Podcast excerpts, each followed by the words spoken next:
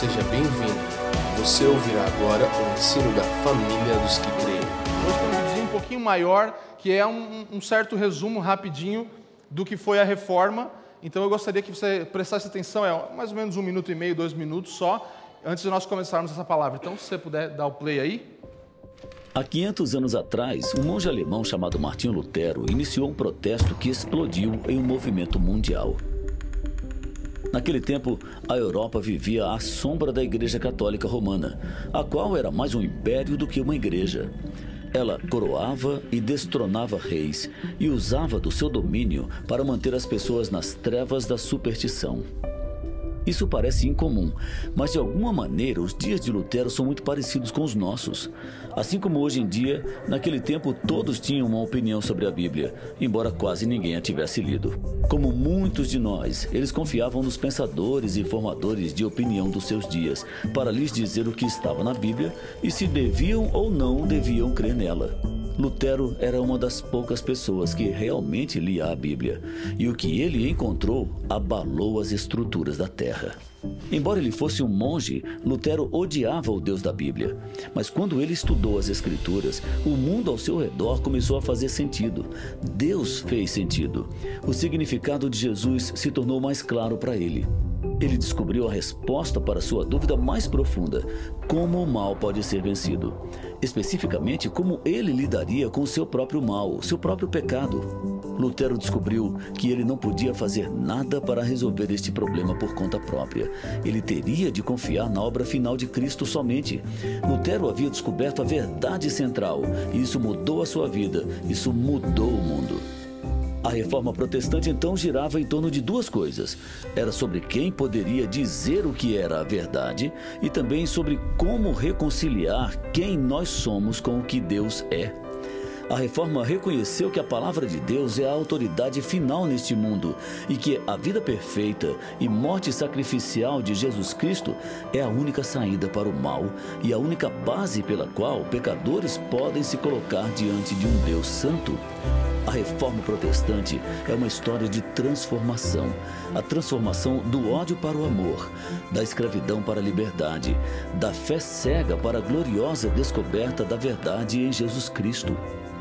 O Ministério Ligonia existe para cultivar esta transformação para uma nova geração.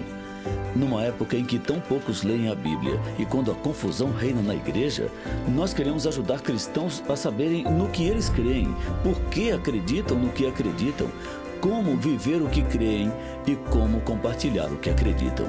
Junte-se a nós. É, eu passei esse vídeo, esse vídeo é do, de um ministério que chama Ligonier, eles são um ministério dos Estados Unidos, do qual R.C. Sproul fez parte, ele faleceu em 2017.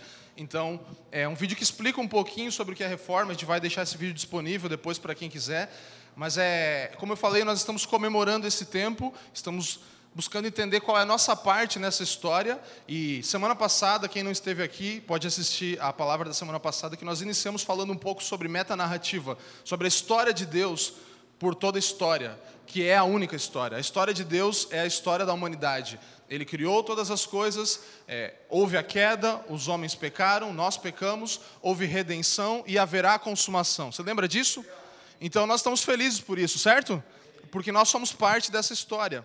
E eu gostaria de colocar ênfase em algumas das frases que Sproul fala aqui, mas antes disso eu gostaria de fazer uma oração para que nós começássemos a compartilhar a palavra. Então, se você puder inclinar sua cabeça nesse momento e junto comigo orar ao Senhor. Pai, nós engrandecemos o seu nome porque você é o dono da história. Você é o autor e consumador da nossa fé. Você é aquele que escreveu a história e é também o personagem principal dessa história. Senhor, nós te agradecemos porque você decidiu invadir a nossa história. Você decidiu descer e ser parte do nosso mundo. E você também é aquele que vai consumar, terminar todas as coisas e nós podemos ser parte disso, temos o privilégio de sermos inseridos na sua história. Nós exaltamos o seu nome, levantamos o seu nome. Se você puder, em seu coração, exalte o nome do Senhor, ou com suas palavras, diga: Deus, obrigado, porque você me fez parte da sua história. Não é a minha história, não é a história da minha família, não é a história da minha nação, é do teu povo, da tua nação, a tua história. Nós exaltamos o seu nome e te pedimos luz sobre as Escrituras e sobre o Evangelho que vamos compartilhar agora nessa noite, em nome de Jesus. Amém.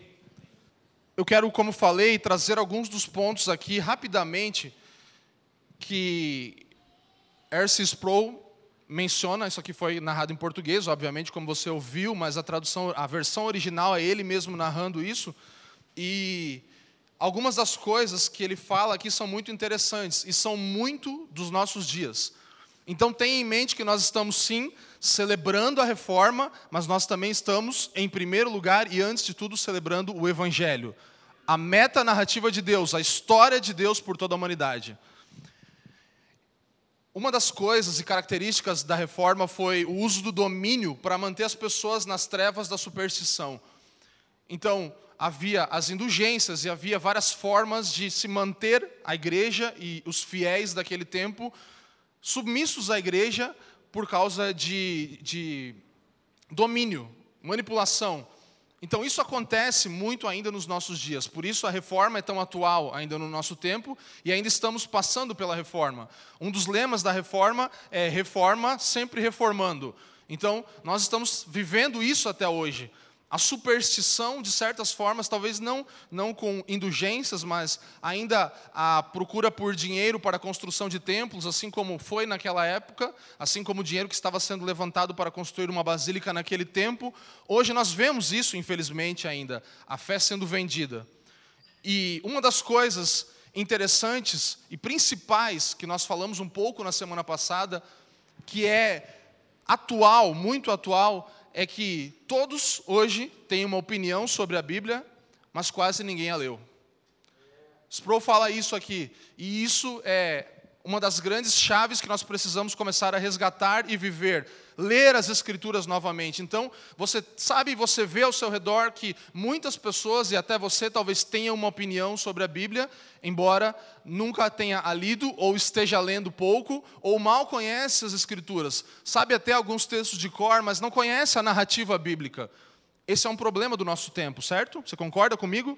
Todo mundo tem uma opinião sobre, eu concordo com isso, eu penso que esse texto vai para isso ou para aquilo, mas poucos de nós, infelizmente, falando da igreja cristã no Brasil e na terra, temos lido as escrituras de fato.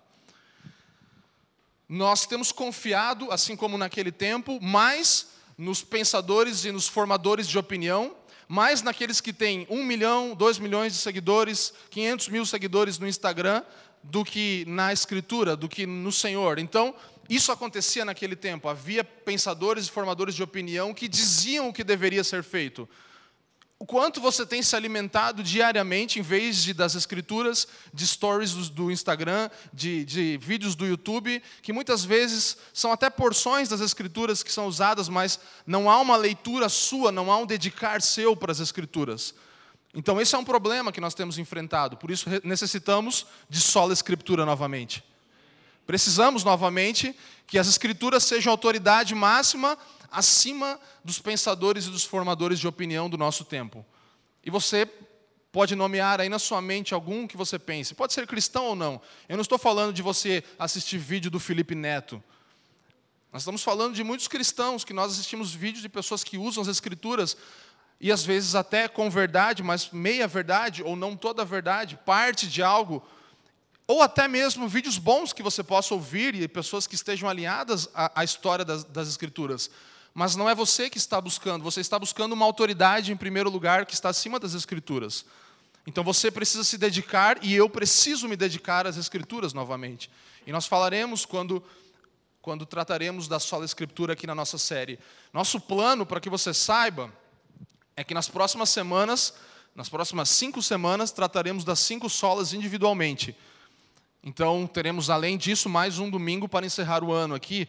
Então, preste muita atenção, mais uma vez, nessa segunda parte introdutória.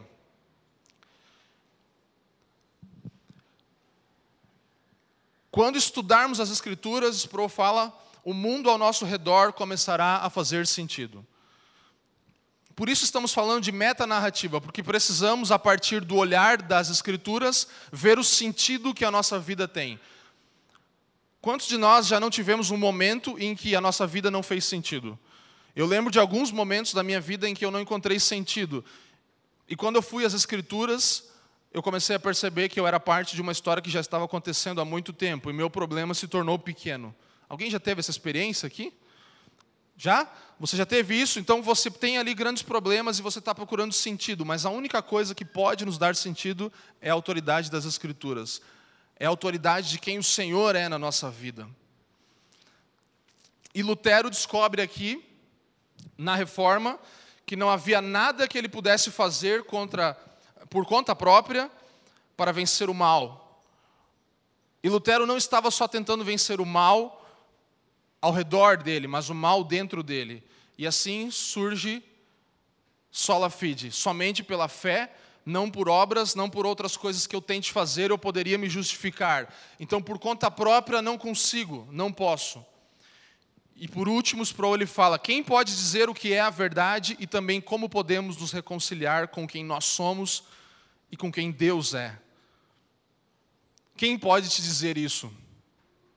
Alguém arrisca? Quem pode te dizer quem você é, quem Deus é, como te reconciliar com Ele? As Escrituras são as únicas que podem, é, é a única forma de você ouvir a voz de Deus e saber quem você é, quem Deus é, o que aconteceu e como isso pode ser restaurado. Amém? O foco aqui da reforma, ainda que sola fide, justificação somente pela fé, seja muito conhecida, está muito nas Escrituras, porque Lutero ele foi uma das figuras, como falamos semana passada, eu não vou repetir as mesmas coisas. Ele não foi a única figura, ele não acertou em todas as coisas, ele errou em coisas muito feias. Ele fez coisas muito ruins, mas ele descobriu e ele foi um dos poucos caras daquela época que lia as escrituras. E Sproul termina falando nesse vídeo: reconhecemos que a palavra de Deus é a autoridade final neste mundo e que a vida perfeita e morte sacrificial de Jesus Cristo é a única saída para o mal e a única base pela qual pecadores podem se colocar diante de um Deus santo. Abra sua Bíblia no Salmo 78, por favor, se você tiver as escrituras aí, ou o seu celular. Nos diz assim, versículo, verso 1 e 2. Escutai, povo meu, a minha lei, prestai ouvidos às palavras da minha boca. Abrirei os lábios em parábolas e publicarei enigmas dos tempos antigos. 3. O que ouvimos e aprendemos, o que nos contaram nossos pais, não o encobriremos a seus filhos. Contaremos à vindoura geração os louvores do Senhor e o seu poder e as maravilhas que fez. Ele estabeleceu um testemunho em Jacó e instituiu uma lei em Israel, e ordenou a nossos pais que os transmitissem a seus filhos, a fim de que a nova geração os conhecesse. Filhos que ainda hão de nascer se levantassem e, por sua vez, referissem aos seus descendentes, para que pusessem em Deus a sua confiança e não se esquecessem dos feitos de Deus, mas lhe observassem os mandamentos e que não fossem como seus pais, geração obstinada e rebelde, geração de coração inconstante e cujo espírito não foi fiel a Deus. Então aqui o salmista está fazendo uma menção às leis e à história, à metanarrativa bíblica e a importância que havia de que isso fosse contado às futuras gerações, tanto para que repetissem as coisas que foram feitas de forma positiva, o temor ao Senhor, e para que não caíssem na falha, no erro, novamente, e não abandonassem o seu Deus, o seu Senhor. E existem inúmeros salmos, e especialmente os salmos, mas outros textos bíblicos que vão falar sobre isso, sobre a importância de nós contarmos às futuras gerações aquilo que ouvimos dos nossos pais, aquilo que recebemos. Eu fui uma criança que, graças a Deus, é, nasci como se fala em um lar cristão, e nasci inclusive na igreja luterana, então eu conheci muito sobre a história da reforma quando era criança, não muito, né, mas um pouco eu conheci, e, e posso falar, talvez até como, como Wesley falou, que eu aprendi mais sobre teologia e sobre o cristianismo com a minha mãe do que com outros teólogos, isso é muito bom. E talvez alguns de vocês pudessem falar a mesma coisa aqui. E o que nós temos que entender com as escrituras aqui é que o seu filho tem que falar isso um dia. Que ele aprendeu mais sobre teologia, sobre cristianismo com você do que com os teólogos. Para para pensar, quem tem filhos aí? Imagina, você ouvir um dia o seu filho a sua filha chegar para você e falar: Eu aprendi mais sobre teologia com a minha mãe e com meu pai do que com o Leandro Vieira do que com qualquer outro irmão, do que com Wayne Gruden, R.C. Sproul, Alistair McGrath, todos os caras teólogos principais que nós ouvimos tanto. Será que os seus filhos vão poder dizer isso um dia para você e para as pessoas ao seu redor depois que você se for? Sabe, essa é a importância de nós continuarmos a contar a, a, narrativa bíblica, a entendermos, compreendermos a história de Deus e não só compreendermos, mas narrarmos ela, escrevermos ela, publicarmos, como estamos fazendo agora, com o Evangelho completo, com cultivar e guardar, com tantos outros materiais que vão surgir ainda do nosso meio. Nós precisamos publicar aquilo que é a história de Deus, não mensagens e evangelhos humanistas centrados no homem, mas a narrativa de Deus precisa ser contada. Esse é o alerta, essa é a exortação do salmo aqui. E o que, que é isso? Qual é a história? Primeira pergunta que você precisa ter claro em você, na sua mente: no que cremos? Nós precisamos entender no que cremos. Você sabe no que você crê? O que você crê sobre a doutrina bíblica, o que você crê sobre o Espírito Santo, sobre a Trindade, o que você crê sobre quem Deus é, o que você crê sobre criação, o que você crê sobre redenção, o que você crê sobre a consumação e a escatologia, o que você acredita. Por que nós acreditamos no que acreditamos? Ah, eu acredito que vai acontecer assim. Nós vamos é, encontrar o Senhor, vamos passar pela tribulação e depois somente vamos encontrar o Senhor, ou não, eu acredito que todo mundo vai ser salvo, não. Por que você acredita no que você acredita? Não só eu acredito nisso. Ah, eu não concordo com tal pessoa, eu não concordo com tal coisa, eu não acredito nisso. Por que você não acredita nisso? Nós juntamos algumas pessoas, alguns amigos, e começamos a estudar teologia na pandemia pelo, pelo Zoom mesmo. E, e, tem sido muito bom, nós temos feito isso semanalmente e temos começado a parar para pensar em coisas que nós acreditávamos, mas não sabíamos o porquê acreditávamos naquilo. E eu quero te encorajar a isso. Pense, por que você acredita no que você acredita? E mais, se você já sabe no que você acredita, e se você talvez até saiba o porquê que você acredita naquilo, como você vive, como você faz para viver aquilo que você acredita? Se estiver anotando, anota isso aí, ó. No que cremos? Por que cremos no que cremos? Terceiro, como vivemos o que cremos? Como você vai colocar em prática as suas crenças, aquilo que você acredita? E em quarto lugar, como compartilhar aquilo que eu acredito. Então eu creio em algo, eu sei por que, que eu creio naquilo, eu já estou buscando viver aquilo e, estou descobrindo formas, doutrinas que vão aplicar as, os, os conceitos que eu recebi. E agora, como eu compartilho essa mensagem? Como eu compartilho o Evangelho? Sabe por que nós temos dificuldade de compartilhar o Evangelho? Porque nós não o conhecemos. Ou então porque nós não acreditamos ou porque então nós não sabemos por que, que acreditamos naquilo. Ou então porque não vivemos. Então fica difícil compartilhar, certo? Então, essas quatro coisas são importantes. No que você crê, por que você acredita no que acredita e como você pode viver o que acredita, além de compartilhar aquilo que você acredita. Na semana passada, vocês estão aqui, gente? Tudo bem? Então tá bom. Na semana passada eu falei algo, e isso é muito interessante. A época da reforma foi a época de maior criatividade na história do cristianismo. A criatividade fluiu naquele tempo. E o Leandro não estava aqui, mas Leandro, eu falei que nós publicamos dois materiais exatamente. A revista Cultivar e Guardar chegou um dia antes do aniversário da reforma. O livro do Leandro foi lançado no mesmo dia que chegou a revista. Nós nem planejamos. A gente tentou até evitar de sair tão junto, mas meio que foi. Apesar de que a revista já chegou, se quiser comprar, tem ali. Mas foi muito interessante porque eu parei para ler alguma coisa e vi que essa foi uma das épocas mais criativas, just, justamente em um momento que nós estamos também colocando a nossa criatividade em materiais literários para fora, sendo que já estávamos buscando fazer isso há tempos. justamente agora, eu creio que isso até é, é um sinalizador da parte do Senhor, que nos, nos mostra: olha só, vocês estão vivendo a reforma, sempre reformando. E, e, o Senhor tem nos dado possibilidade de lançar materiais que estão dentro disso aqui, que contém tudo que temos falado aqui domingo após domingo. Então, por que, que a reforma foi um tempo de tanta criatividade? Foi onde foi publicado as 95 teses, como você sabe, talvez um dos materiais mais relevantes, em que é, os chefes da Igreja Católica Romana naquele tempo sentaram com Lutero e falaram: Foi você que escreveu isso aqui? E ele falou: Sim, fui eu. E aí eles perguntaram: e Você acredita nisso aqui que você escreveu? E aí ele pediu 24 horas. Ele falou: Peraí, deixa eu pensar. Daqui a um dia a gente se fala de novo.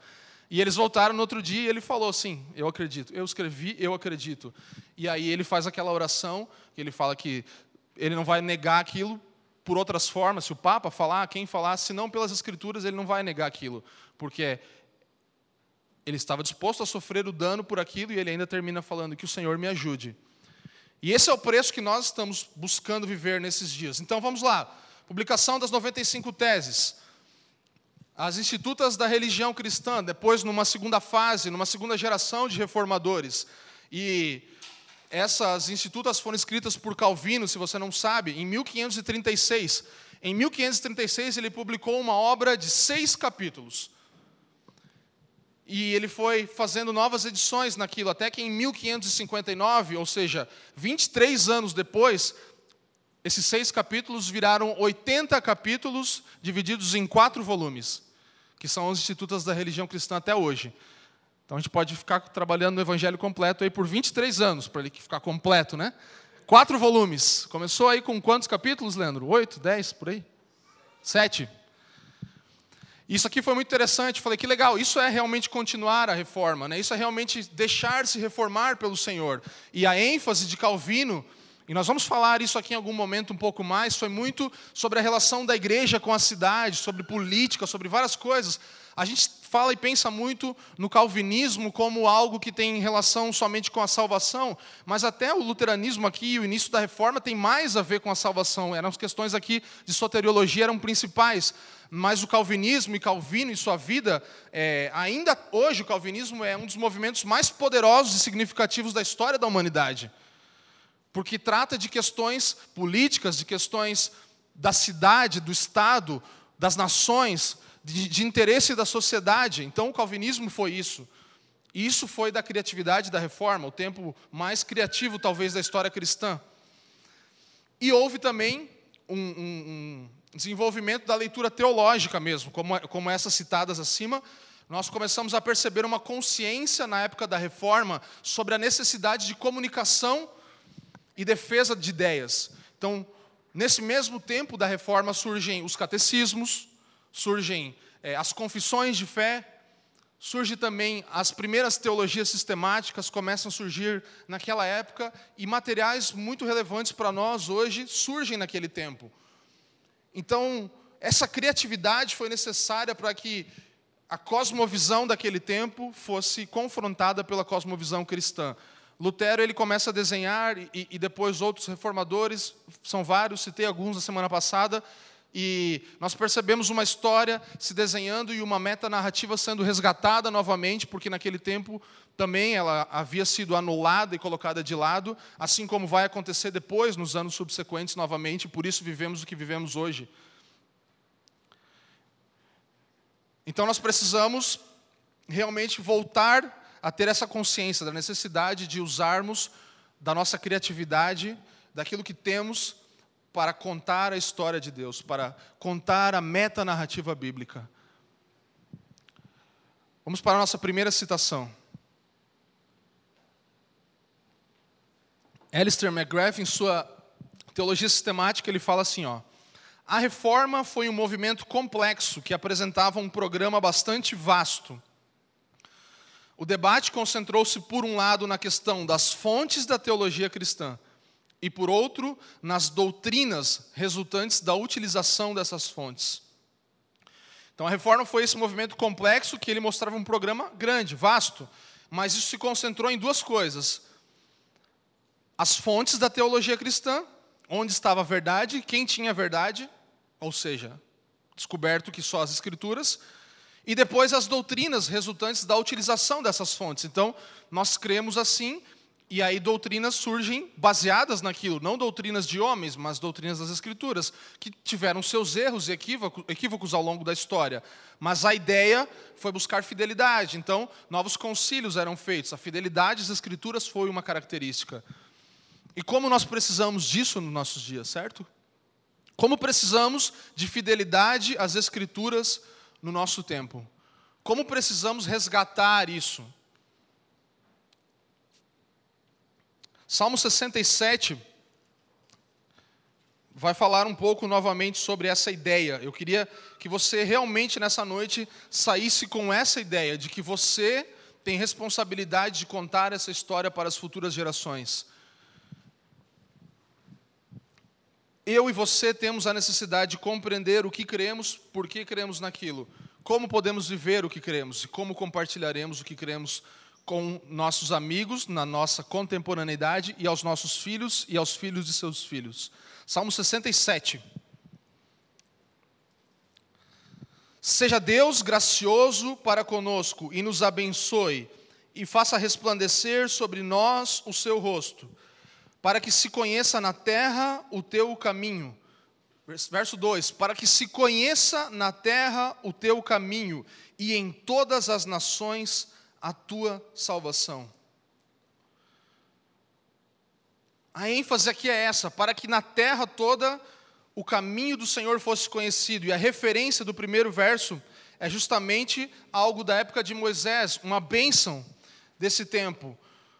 Seja Deus gracioso para conosco e nos abençoe e faça resplandecer sobre nós o seu rosto. E depois de buscar essa referência na história cristã, o salmista continua falando: para que se conheça na terra o teu caminho e em todas as nações a tua salvação a necessidade de resgatarmos as coisas antigas. Leandro falou aqui um pouco agora sobre a tradição, que não é o tradicionalismo. Nós não podemos negligenciar. A nossa tradição, por muitos, muitos anos, talvez tenha sido o não a não tradição, a itradição, talvez, ou, sabe, deixar de lado tudo, porque nós temos um equívoco e pensamos que nós vamos começar algo do zero. Esse é o problema da nossa geração. Nós acreditamos que nós temos algo que ninguém teve. E o Leandro fala sobre isso na série, eu, recomendo para você. E aí você vai entender um pouco, nós vamos falar um pouco sobre a morte da metanarrativa, mas a nossa geração vive exatamente isso. Nós achamos que nós vamos fazer uma coisa que ninguém fez. Nós achamos que nós vamos viver o jeito de igreja certo, que até hoje ninguém nunca descobriu como viver. Esse é o nosso diagnóstico. Nós vamos falar um pouco sobre ele.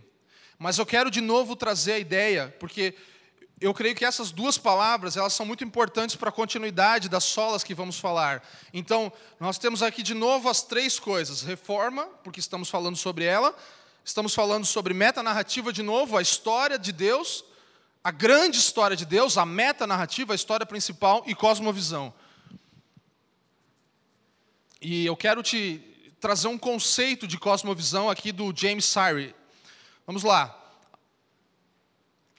O que é cosmovisão? É o compromisso, a orientação fundamental do coração. Pense nisso, no seu coração como uma bússola que aponta para algum lugar. Certo? É o compromisso. Sua cosmovisão é o seu compromisso. É a orientação fundamental do teu coração. Está orientado para algum lado. Que pode ser expresso em uma história ou um conjunto de pressupostos Pode ser uma história, ou pode ser vários pressupostos que você tem que te fazem inclinar o teu coração para algum lado. Suposições que podem ser verdadeiras, verdadeiras em parte, ou de todo falsas. Isso forma a nossa cosmovisão, a nossa inclinação. Verdades, meias verdades ou mentiras. Que mantemos de forma consciente ou subconsciente, consistente ou inconsistente sobre a constituição básica da realidade e que fornece o fundamento sobre o qual vivemos, nos movemos e existimos. Então, todos nós temos uma cosmovisão, todos nós temos um lugar para onde o nosso coração aponta, nós temos um lugar para onde nós somos direcionados. Então, qual é a orientação do teu coração? Qual é a orientação do coração dessa geração? Qual é a orientação da nossa vida? por que vivemos como vivemos, para onde nos movemos, por que corremos atrás do que corremos diariamente. A Jaque estava vendo um, um, um, vídeo em casa esses dias e estava falando sobre duas realidades.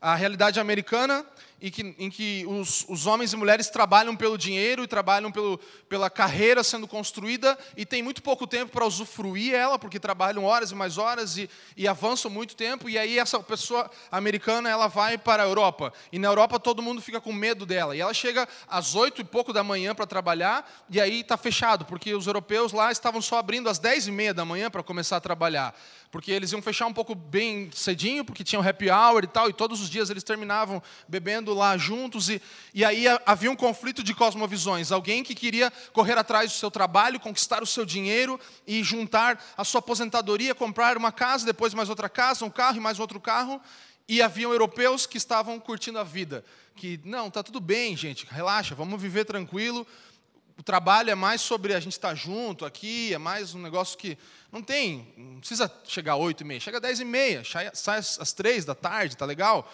Trabalha um pouquinho, tem um salarinho para beber e tal, para sair, para curtir a vida. Então você percebe como são duas cosmovisões, duas, duas inclinações diferentes de vida, alguns que correm atrás de uma coisa e outros de outra coisa. E todos nós temos uma cosmovisão, porque todos nós vamos levantar amanhã bem cedo e vamos fazer algo. Vamos correr por algo. Vamos correr atrás de alguma coisa. Vamos gastar toda a nossa força, nosso tempo, nosso dinheiro em alguma coisa. E esse é o confronto da reforma e da cosmovisão bíblica e cristã. Então, cosmovisão, orientação do coração, para onde o seu coração aponta. Talvez a melhor forma de definir, mais do que um jeito como eu vejo o mundo. Não, como eu me movo, como eu conto a minha história? Como eu conto a história até agora? Baseado em quê? Na inclinação do meu coração. E aí nós temos narrativas. Nós temos uma história, ou pressupostos, como Sarri fala aqui, que são as expressões daquilo que aconteceu no nosso coração. Então, se eu tenho uma inclinação para tal coisa, eu vou contar uma história e um caminho que aponte para aquilo. Eu vou criar uma narrativa. E temos também doutrinas que são as guidelines, né? que são as, as formas, que, aquilo que vai guiar, o padrão que vai guiar essa nossa cosmovisão, inclinação do coração e a, a história que estamos contando. Então, você tem a interpretação dessa sua cosmovisão que vira narrativas, que vira doutrinas. Interpretação da narrativa que vira doutrina, que vira o como. Então você, eu faço isso, isso, isso, e depois eu faço isso e aquilo e aquilo. E aí eu acordo tal hora, e tal hora eu tenho tal compromisso, e tal hora eu, eu crio uma doutrina, eu crio uma forma, e eu como só tal e tal e tal coisa. Por quê? Porque eu quero alcançar tal e tal e tal objetivo. E eu não vou citar nada aqui, porque eu não quero falar sobre uma coisa, mas eu quero falar sobre o todo. Então você sabe que você tem uma doutrina na sua vida. Isso se repete na nossa vida cristã, foi o que aconteceu na reforma. Havia uma cosmovisão enganosa, ela foi, de certa forma, reformada, se criaram novos pressupostos, nova narrativa, ou uma, a mesma, né, foi resgatada, na verdade, e doutrinas foram colocadas ali. Então, isso é basicamente cosmovisão de forma bem rápida. Mas o que é cosmovisão cristã? É a história pelos olhos de Deus, pela narrativa de Deus. E eu quero ler Christopher Wright aqui, para que nós possamos compreender um pouco melhor essa linha do tempo. Pense na narrativa, na metanarrativa como uma linha do tempo, como uma como um rio, como um rio, como uma grande rodovia. Vamos lá. Christopher Wright, no livro A Missão de Deus, fala assim: comprometemos a nossa vida com a grande história do propósito divino para as nações e para toda a criação.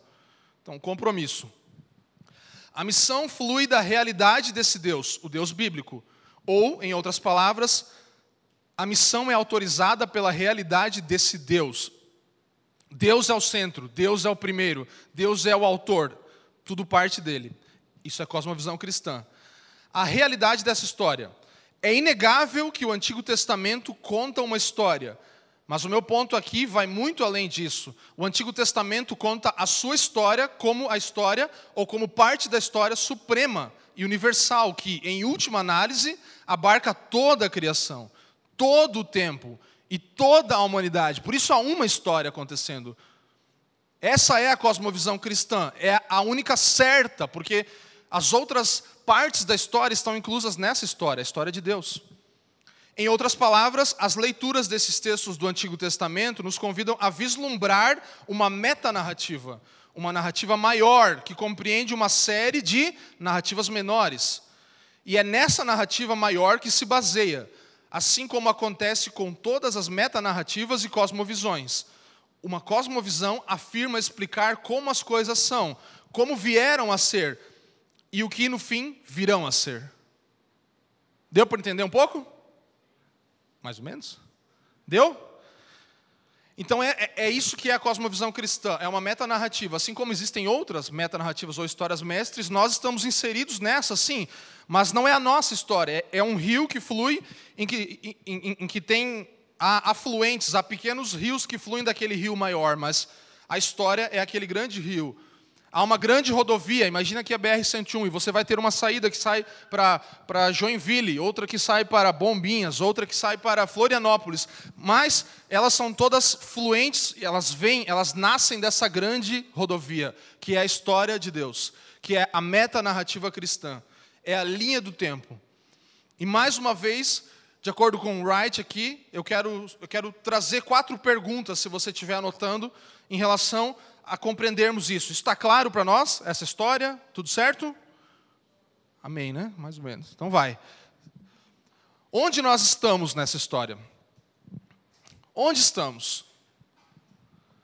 Essa é uma pergunta que precisamos nos fazer. Todas as vezes que vamos às Escrituras, perguntar ao Senhor: Senhor, onde estamos na história, nessa linha que você está escrevendo? Quem somos? Quem sou eu na fila do pão? Quem sou eu? Na meta-narrativa cristã. Quem sou eu na cosmovisão bíblica?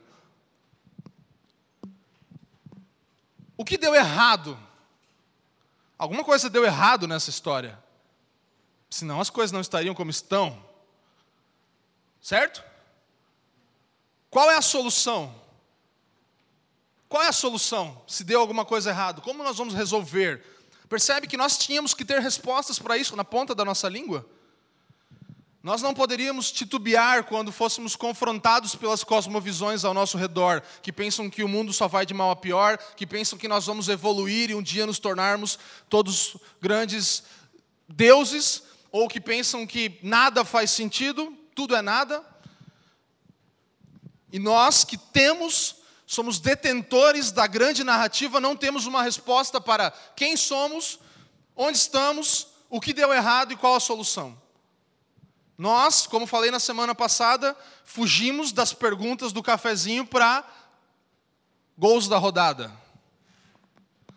Quem ganhou a eleição nos Estados Unidos? Não vamos falar dessa coisa aí porque é muito complexo. Vamos falar de quem ganhou a eleição, que já está ali, né, tem resultado, todo mundo viu, então vamos discutir só isso. E nós fugimos de contar a história, porque nós não estamos comprometidos com aquilo que eu li no início, de contar a história para as próximas gerações. Nós não estamos comprometidos em compreender a história e contar ela para os nossos filhos, infelizmente. Nós estamos ocupados com tantas outras coisas, o nosso coração está inclinado para muita coisa para a gente parar e ter uma resposta para essas perguntas para quem está ao nosso redor, para a gente parar com os nossos filhos em casa e contar a história de Deus. Não estou falando de ler a Bíblia, é contar a história de Deus. É diferente. Nós muitas vezes lemos a Bíblia sem entender que aquilo é parte de algo, que aquilo não está isolado, que aquilo não é sozinho. Certo?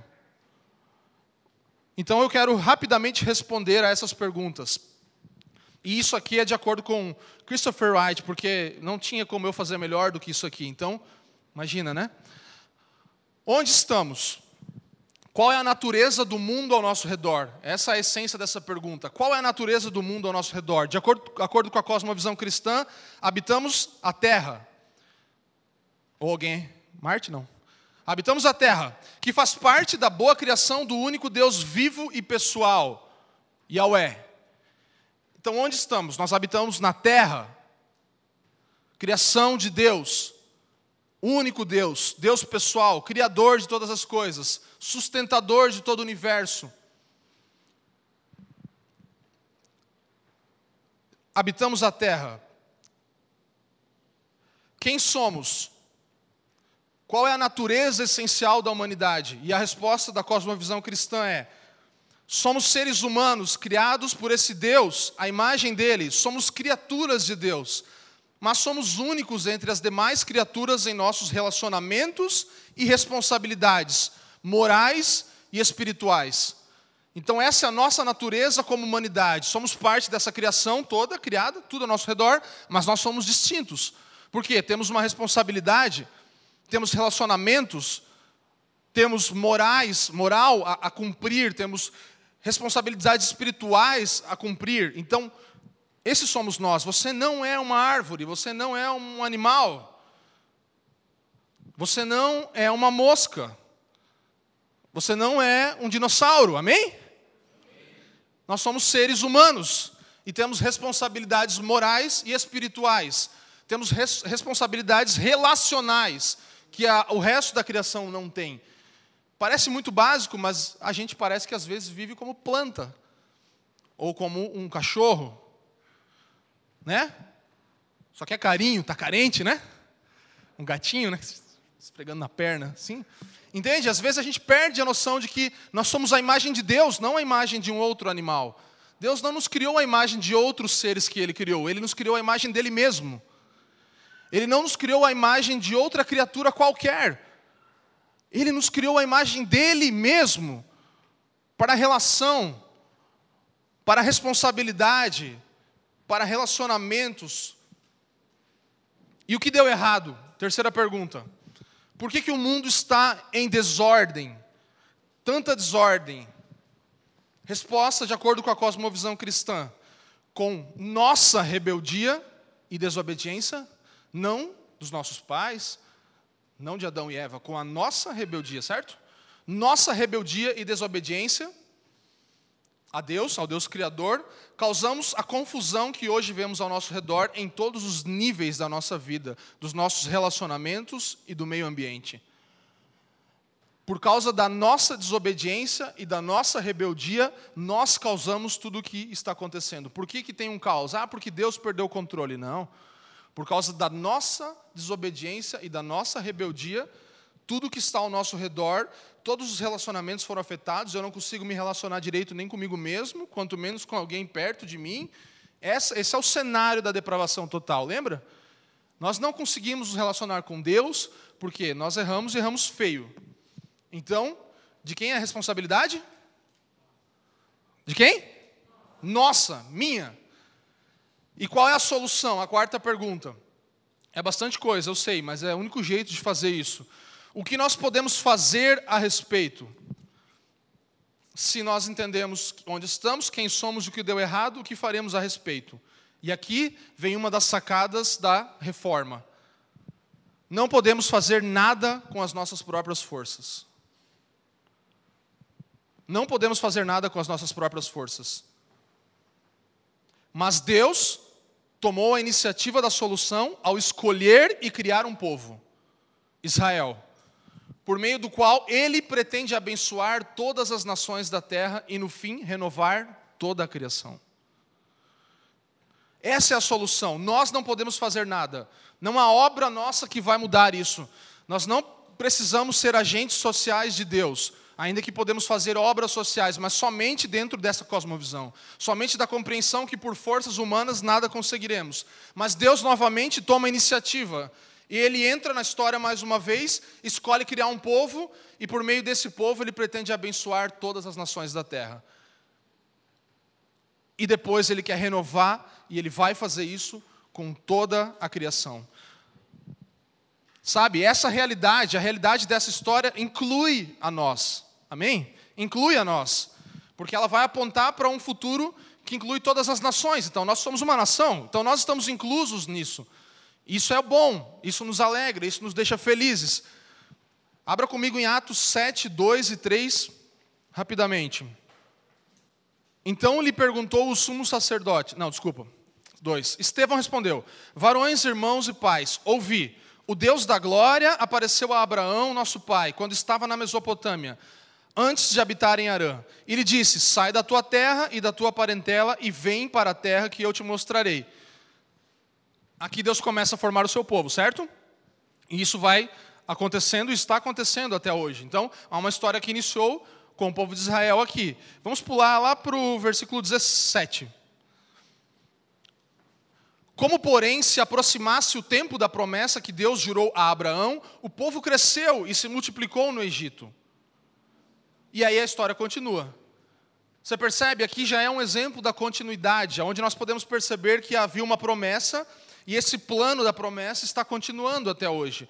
Então, aí que a palavra promessa, ela é muito, né, ela tem muito, ela é muito não sei, tem uma, uma definição, não sei a palavra, não estou pensando na palavra, mas ela pode, às vezes, nos enganar. Né? Muitos de nós viemos de, de contextos em que as promessas eram todas para nós, né? desde, desde a da caixinha de promessas até as músicas sobre promessa e até quem tem promessa não morre, né? Alguém? Então, a nossa visão e o nosso entendimento sobre promessa nos frustra, porque nós achamos que tudo é para nós. Porque nós pegamos as promessinhas ali, querendo um consolo, e fala, ah, Deus, obrigado por essa palavra. E você se apega a algo que não é parte, que está totalmente fora, desconexo da, da meta narrativa da história de Deus dentro da humanidade, da história com o povo de Israel. Não tem como você pegar uma promessa qualquer das Escrituras e dizer, não, porque eu sou como tal personagem bíblico e eu. Você pode se identificar com os personagens bíblicos e tudo isso, mas não temos como ficar usando essas coisas e, e, e tomar as promessas no âmbito pessoal, sabe? As promessas, elas têm um objetivo, e a promessa aqui, dada a Abraão, se estende até nós, que é de que toda a terra, todas as nações seriam abençoadas por nosso intermédio, agora partes do Israel de Deus. Amém? Então, se você tem uma promessa, que você será uma bênção. Essa é a minha sua promessa. Eu serei uma bênção. Amém? E não eu receberei bênçãos.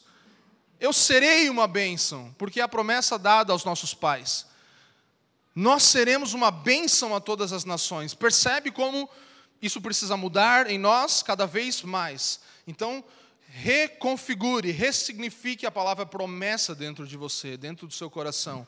Sabe, a nossa vida e a vida dos outros ao nosso redor são como pequenos capítulos desse, desse enredo, dessa história principal. Então, nossa história é significante? Sim, ela é, mas ela é como um pequeno capítulo dessa história, um, um minúsculo capítulo da grande história de Deus.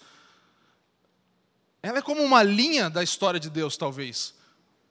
Ou como uma vírgula. Ela é pequena, ela, é, ela, é, ela é só uma parte da história, ela é importante. Eu não estou desprezando a história de ninguém, eu sei. Nós falamos aqui, quem criou tudo? Um Deus pessoal, não um Deus que só estava preocupado com uma multidão de pessoas. Não, ele é um Deus pessoal, ele se manifesta assim na, na história, mas nós somos pequenos capítulos.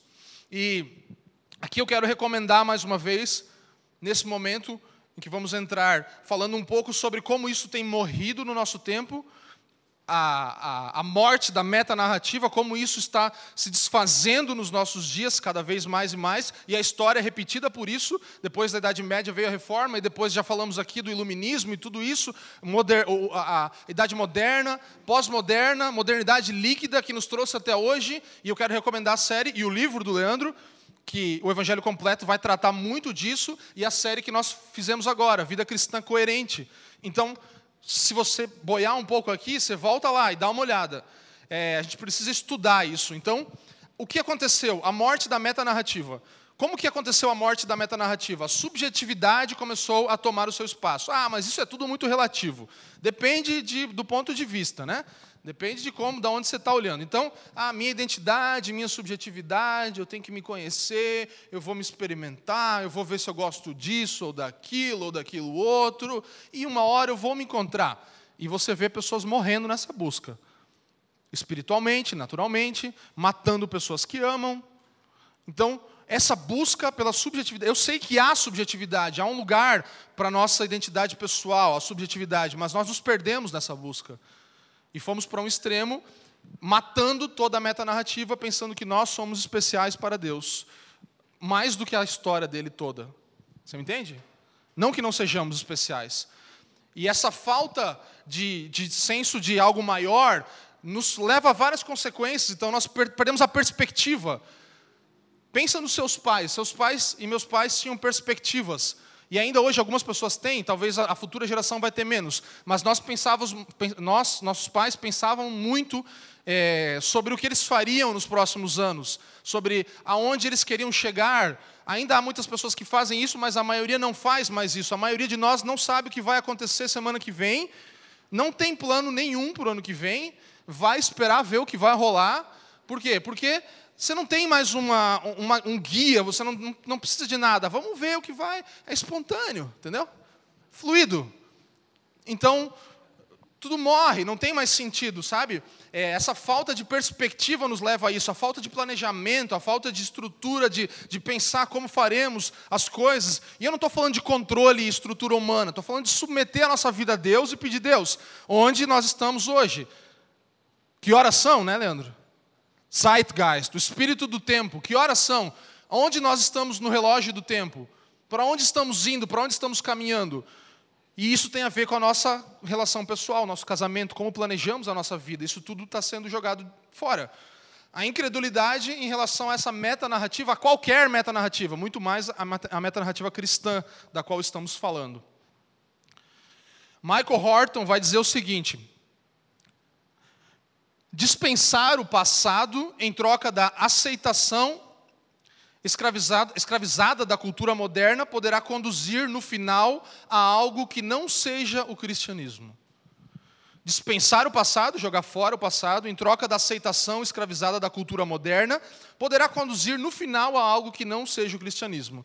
E aqui falando da cosmovisão cristã, da vida da igreja, da prática da igreja. Se nós desconsiderarmos o nosso passado, onde nós estivemos, onde estamos e para onde estamos indo, Primeiro, da onde viemos, qual é a nossa história, que horas são agora e o que vai acontecer amanhã.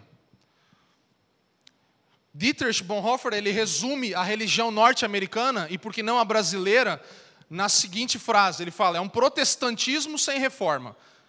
Somos protestantes sem reforma. E aqui entra mais uma vez a ideia da reforma. Então nós protestamos para tudo, mas não nos reformamos, não queremos mudar, na verdade. Nós queremos protestar contra as outras coisas, mas não sabemos no que acreditamos direito, e é um protesto que só faz barulho. Por quê? Essa era a definição que ele deu para a igreja americana e nós vemos a brasileira vivendo nesse tempo agora. Nós não deixamos a palavra nos reformar. Nós estamos usando a palavra como um guia para tirar coisas boas para falar conosco ali e nos dar um dia abençoado e um bom estado de mente, um bom estado de espírito. Mas não deixamos a palavra nos reformar.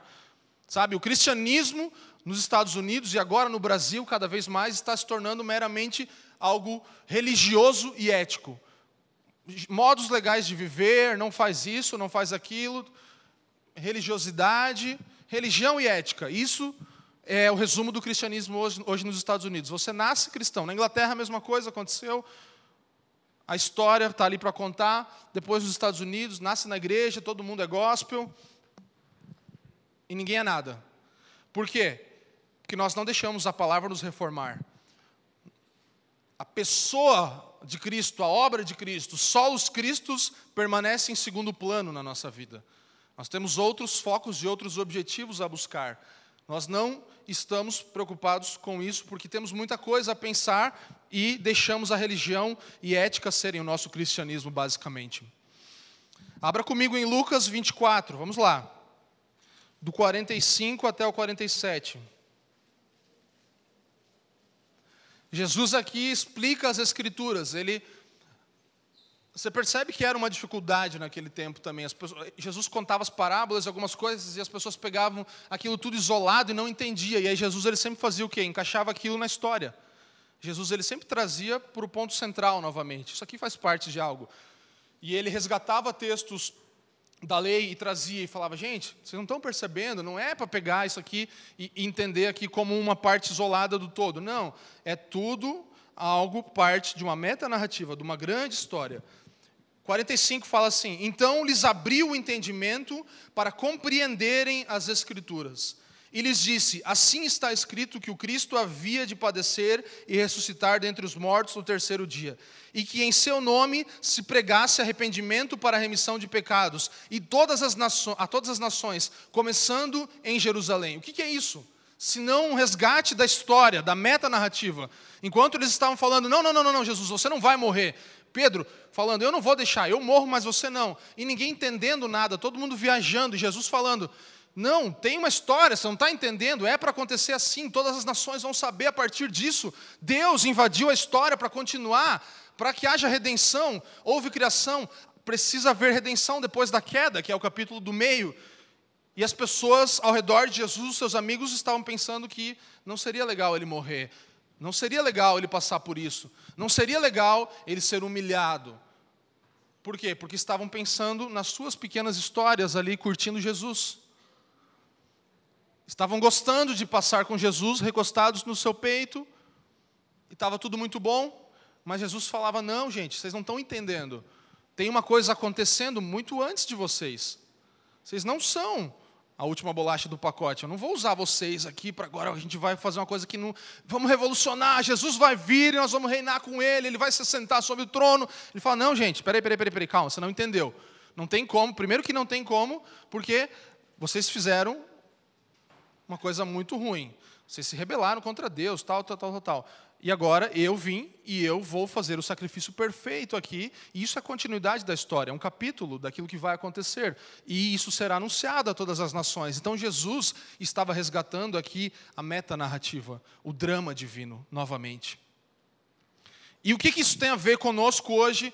E eu queria, de forma um pouco só pincelada, entrar em algo interessante aqui, que é o que nós temos feito pensando agora é, eu falei um pouco sobre o dia a dia, sobre a nossa vida, como nós devemos responder essas perguntas para fora.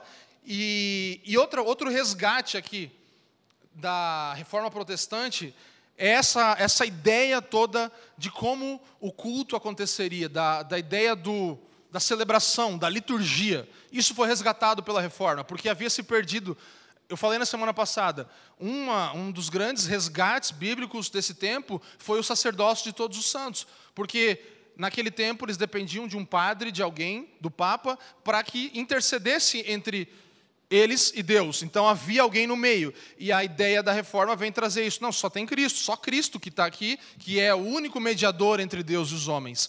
E isso trouxe muitas, muitas é, revoluções, talvez podemos dizer, muitas mudanças em como aconteceria o culto prático, a vida diária da liturgia da igreja. E nós estamos fazendo isso, você ouviu aqui na introdução, Leandro. Eu queria que você prestasse muita atenção nisso aqui, sabe?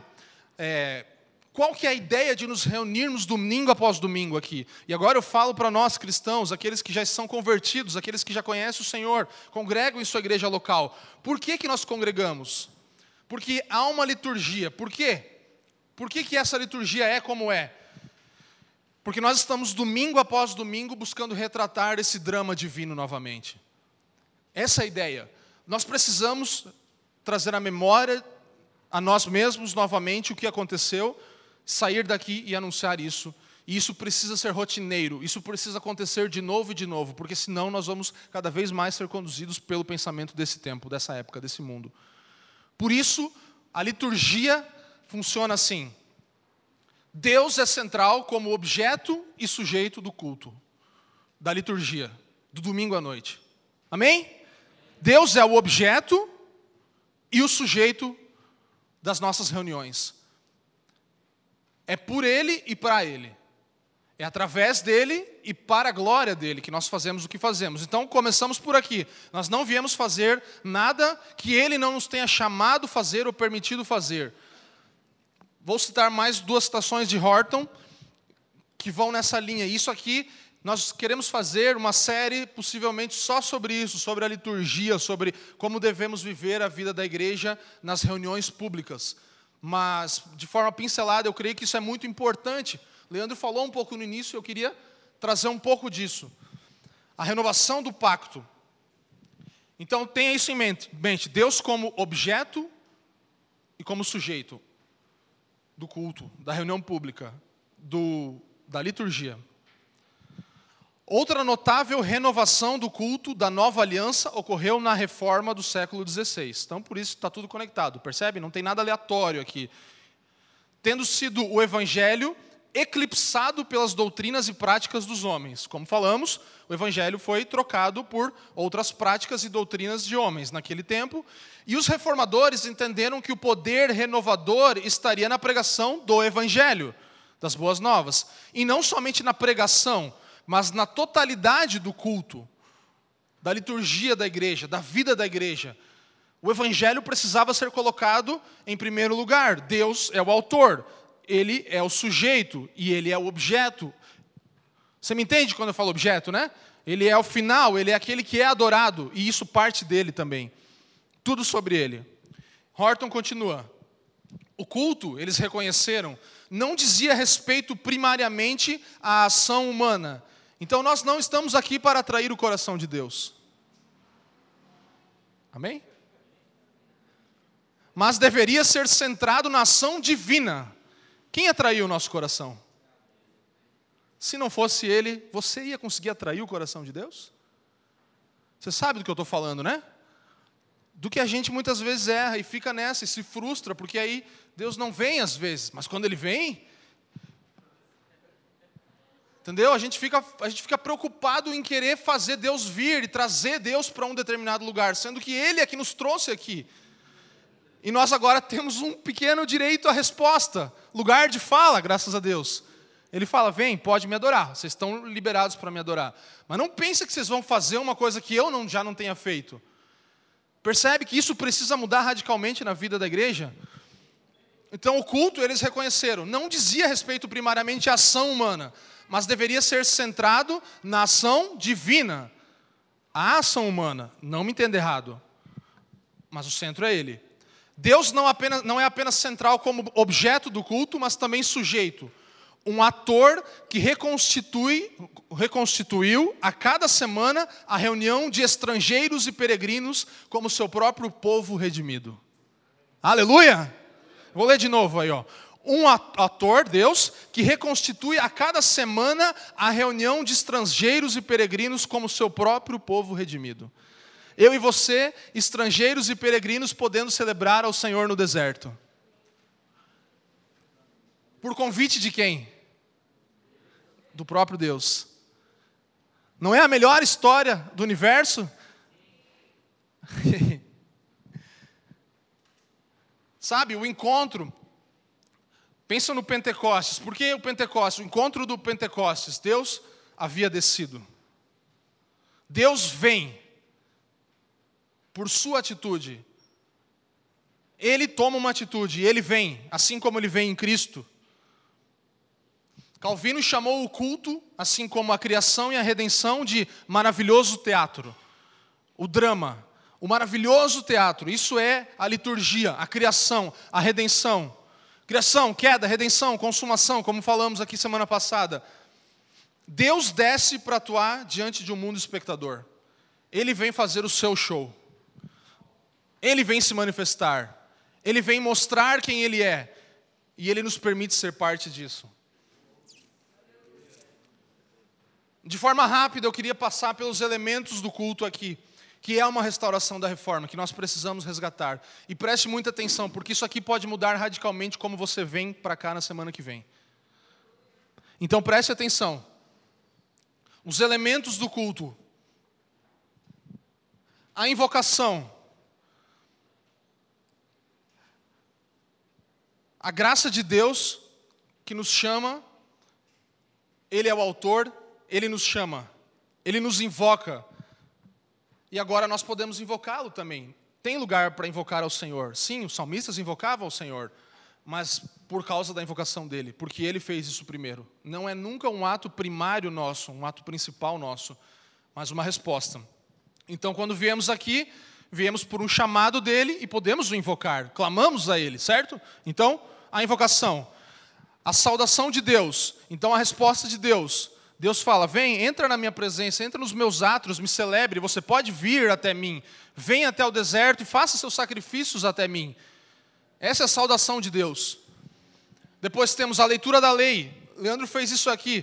Nós precisamos ler, vez após vez, os termos da lei que vão expor o nosso estado de maldade, que vão mostrar, não, nós não somos capazes. A lei precisa sempre delinear o nosso pecado e o nosso erro e a nossa incapacidade. Por isso precisamos fazer a leitura da lei. A lei é importante. Ela não foi descartada. Nós amamos a tua lei. Você diz isso ao Senhor?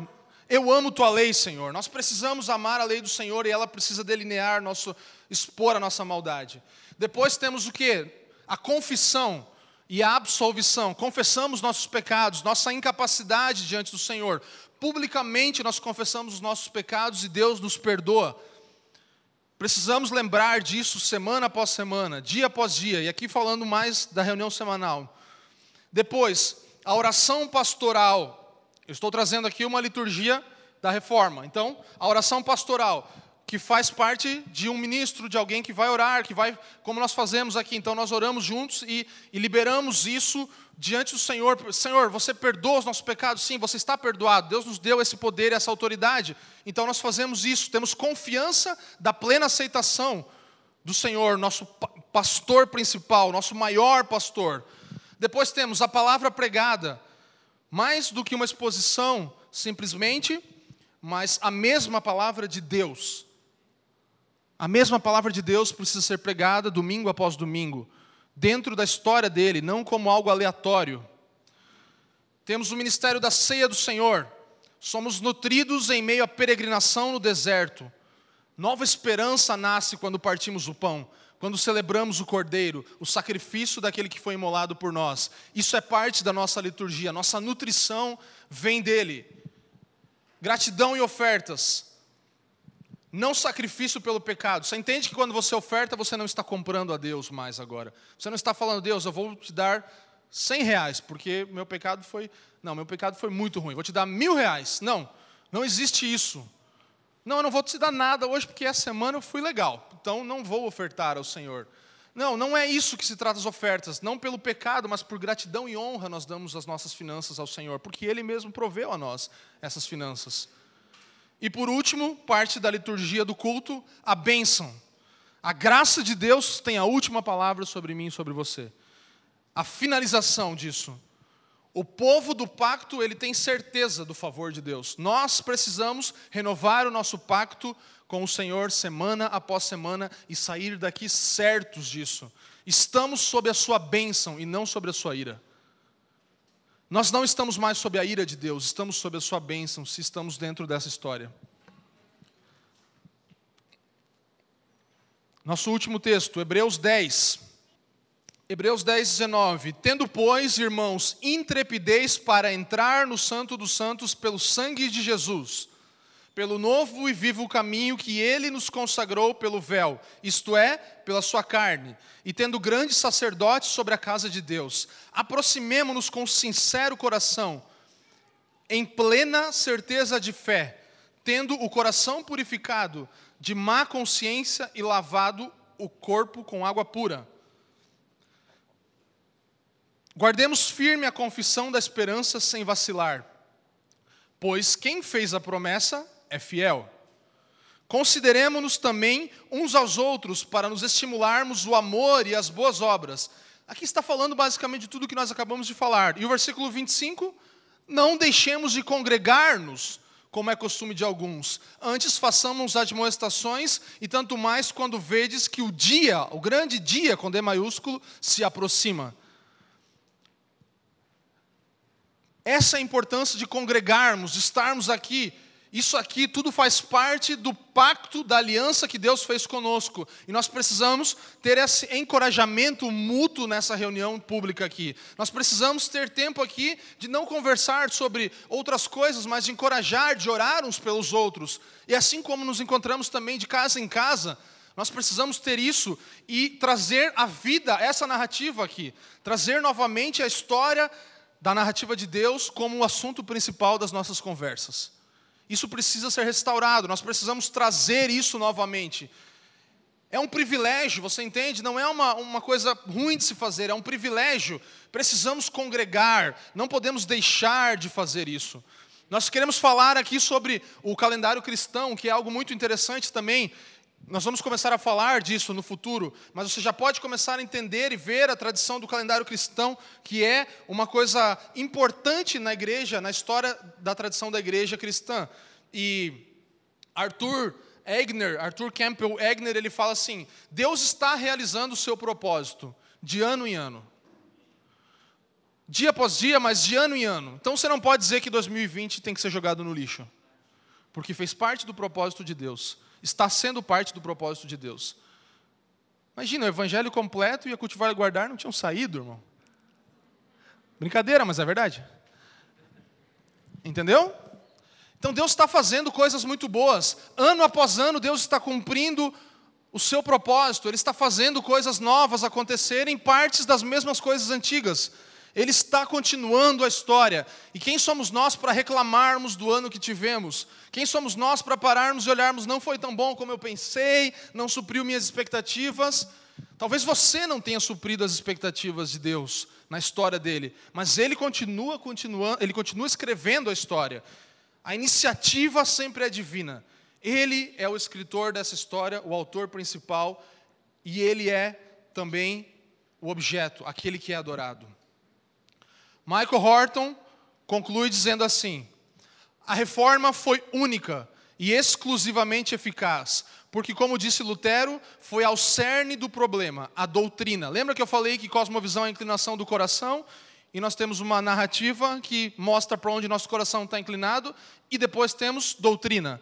Então, aqui a cosmovisão foi reformada, os, os, os meios, a história, o caminho foi delineado, e houveram doutrinas que guiaram isso. Então, o cerne do problema naquela época era a doutrina.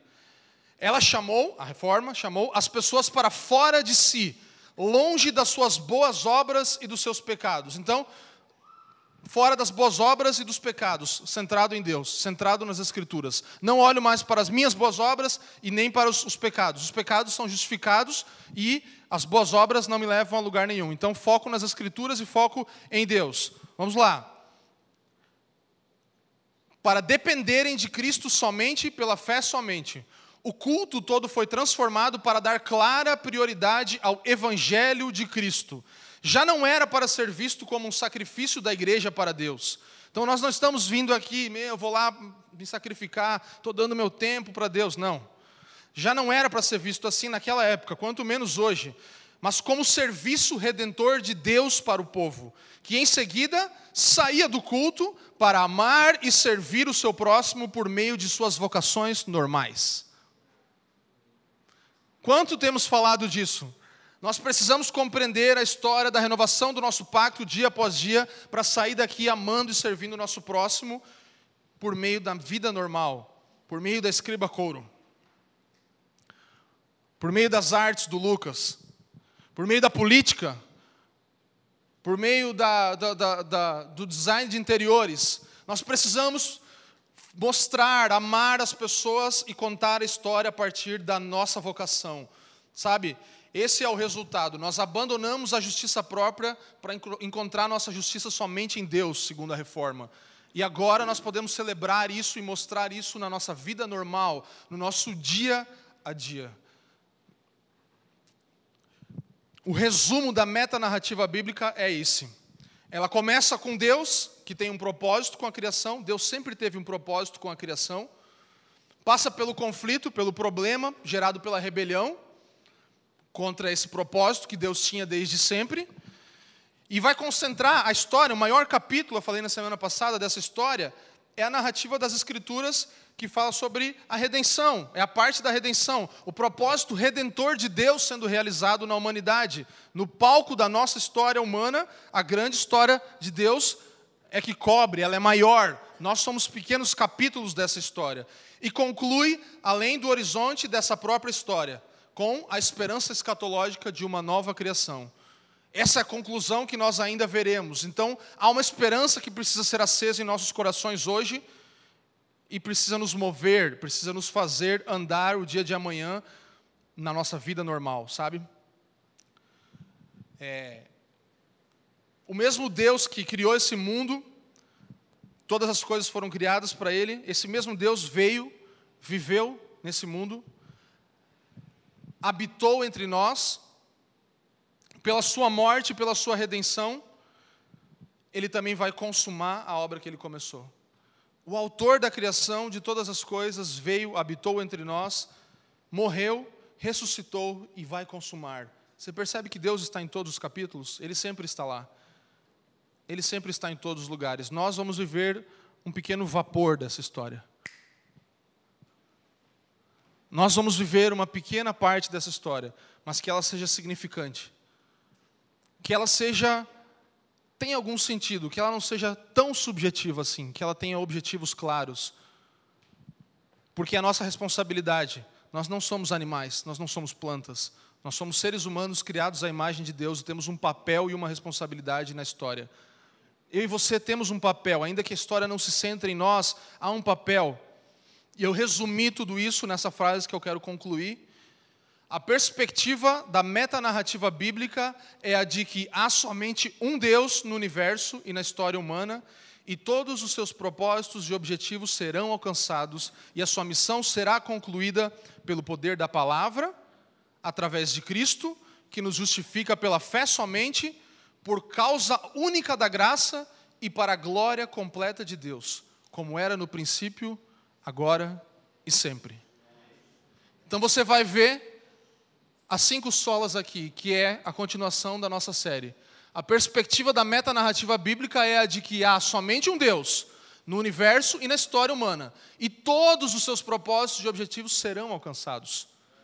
E a sua missão será concluída pelo poder da palavra, sola escritura, através de Cristo, solos Cristos, que nos justifica pela fé somente, sola fide, por causa única da graça, sola gratia, e, pela, e para a glória completa de Deus, como era no princípio, agora e sempre, só lhe deu glória. Só Ele a glória, porque Ele executa todas essas outras coisas, a fé, a graça, Cristo, as Escrituras. Então a quem mais a glória, se não a Ele? A Ele seja toda a glória. Sabe, nós somos reformadores, continuamos sendo reformadores e não revolucionários. Não pense em você como um cristão revolucionário. Não pense em um protestantismo sem reforma. Nós não somos revolucionários, nós somos reformadores. Há uma diferença grande entre um reformador e um revolucionário, porque um revolucionário quer derrubar tudo e acha que vai começar uma coisa do zero. E nós não podemos ser essa geração de novo. Que derruba todas as coisas e que desvaloriza toda a história até aqui, achando que agora vamos ser a igreja perfeita, os cristãos perfeitos no mundo. Vamos valorizar a nossa história, aprender com os erros, inclusive dos reformadores, e vamos continuar a história. Nós vamos buscar fidelidade bíblica, não começar tudo do zero, não começar tudo de novo. Sabe, talvez a melhor definição para a reforma é que a reforma é uma mudança dentro da continuação. E eu e você, o nosso coração precisa disso, de uma reforma a partir das Escrituras, da graça, da fé, a partir de Cristo e para a glória dele, na continuação da história, não uma nova coisa, mas uma reforma que é simplesmente uma mudança da continuação. Quando você reforma a sua casa, você vai mudar um cômodo ali, mas você vai continuar morando ali. Você vai mudar outra coisa, vai continuar, vai, vai, entendeu? Então a nossa vida, nós já nascemos de novo, sim, já foi derrubado o nosso passado, a nossa velha natureza. Aí sim nós precisávamos jogar tudo fora e começar de novo. Agora vamos precisar constantemente reformar os nossos corações. Vamos precisar constantemente mudar as coisas que estão desalinhadas, e isso só vai acontecer por essas cinco solas, por essa forma, por esse método, essa doutrina que nós herdamos da herança reformada, que é toda a história da reforma até aqui. Amém?